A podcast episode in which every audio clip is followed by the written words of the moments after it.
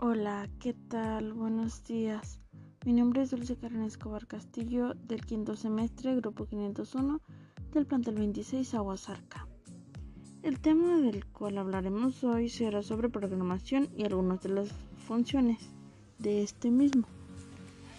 Ah, pues espero que con esto comprendamos y aprendamos el concepto y pues estas funciones, lo cual nos dejará un gran aprendizaje para su uso en la vida diaria. Y pues bueno amigos, comenzamos. La programación, como su nombre lo dice, es la acción de programar y organizar las instrucciones para llevarlas a cabo y concretar un proceso. Ah, la programación es un proceso que pues se recurre para crear algún tipo de aplicación o software para materializar un concepto o un proyecto que requiere la utilización de un lenguaje informático para poderse llevar a cabo. Es algo que está completamente ligado a la figura del programador y cada vez está cobrando más importancia dentro del mundo del marketing. Se dice que la programación y el marketing ya están caminando de la mano, ya que no parece que vayan a soltarse por mucho tiempo sobre todo teniendo en cuenta que como el marketing es digital, se ha posicionado ya como el rey de este terreno. Debido a que la programación es de forma electrónica y siendo así que esta es la única o la mejor forma para llegar a la mejor presentación del marketing en la actualidad. Entonces tenemos que el acto de programar funciona para que las compañías puedan materializar todo tipo de estrategias, sobre todo si tienen que ver con la creación de un nuevo software para atraer o brindar servicios a sus consumidores. Y pues también permite a las compañías abrir más sus posibilidades y pues las formas de atraer a los clientes.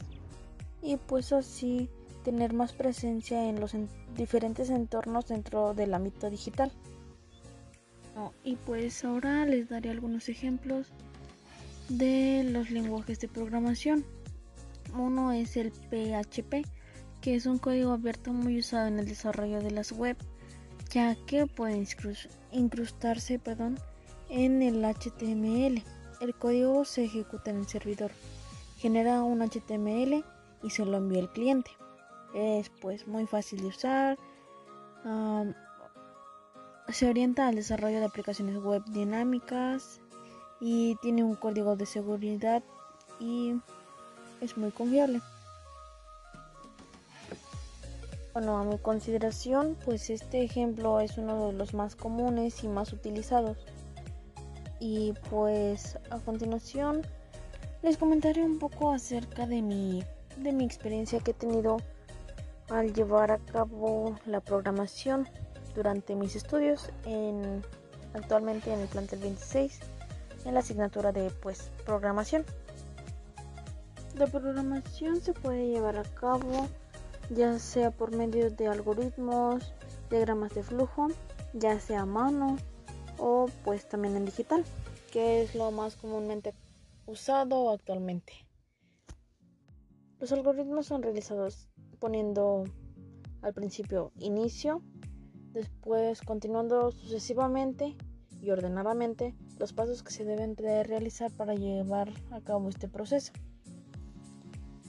Entonces a continuación sería, bueno, al final de esto sería la palabra fin. Y para la realización de un diagrama de flujo, lo que vamos a realizar es plasmar esta misma información en un diagrama pero con las diferentes formas utilizadas para este. Y para su realización en digital sería prácticamente lo mismo, pero en cierta aplicación que ustedes prefieran utilizar. Y en este caso yo estoy utilizando una que me proporcionó mi profesor. Ah, pues se llama Raptor y la cual tú introduces la forma que necesitas, el texto que desees y solo vas a dar clic en el botón de play y este comenzará a dar inicio y va a ir avanzando conforme el proceso. y así llevando a cabo un sea actividad o lo que sea que queramos realizar este nos ayudará a programarlo más fácil y rápidamente. Y bueno amigos por mi parte en esta ocasión será todo. Muchas gracias por escucharme y pues nos vemos a la próxima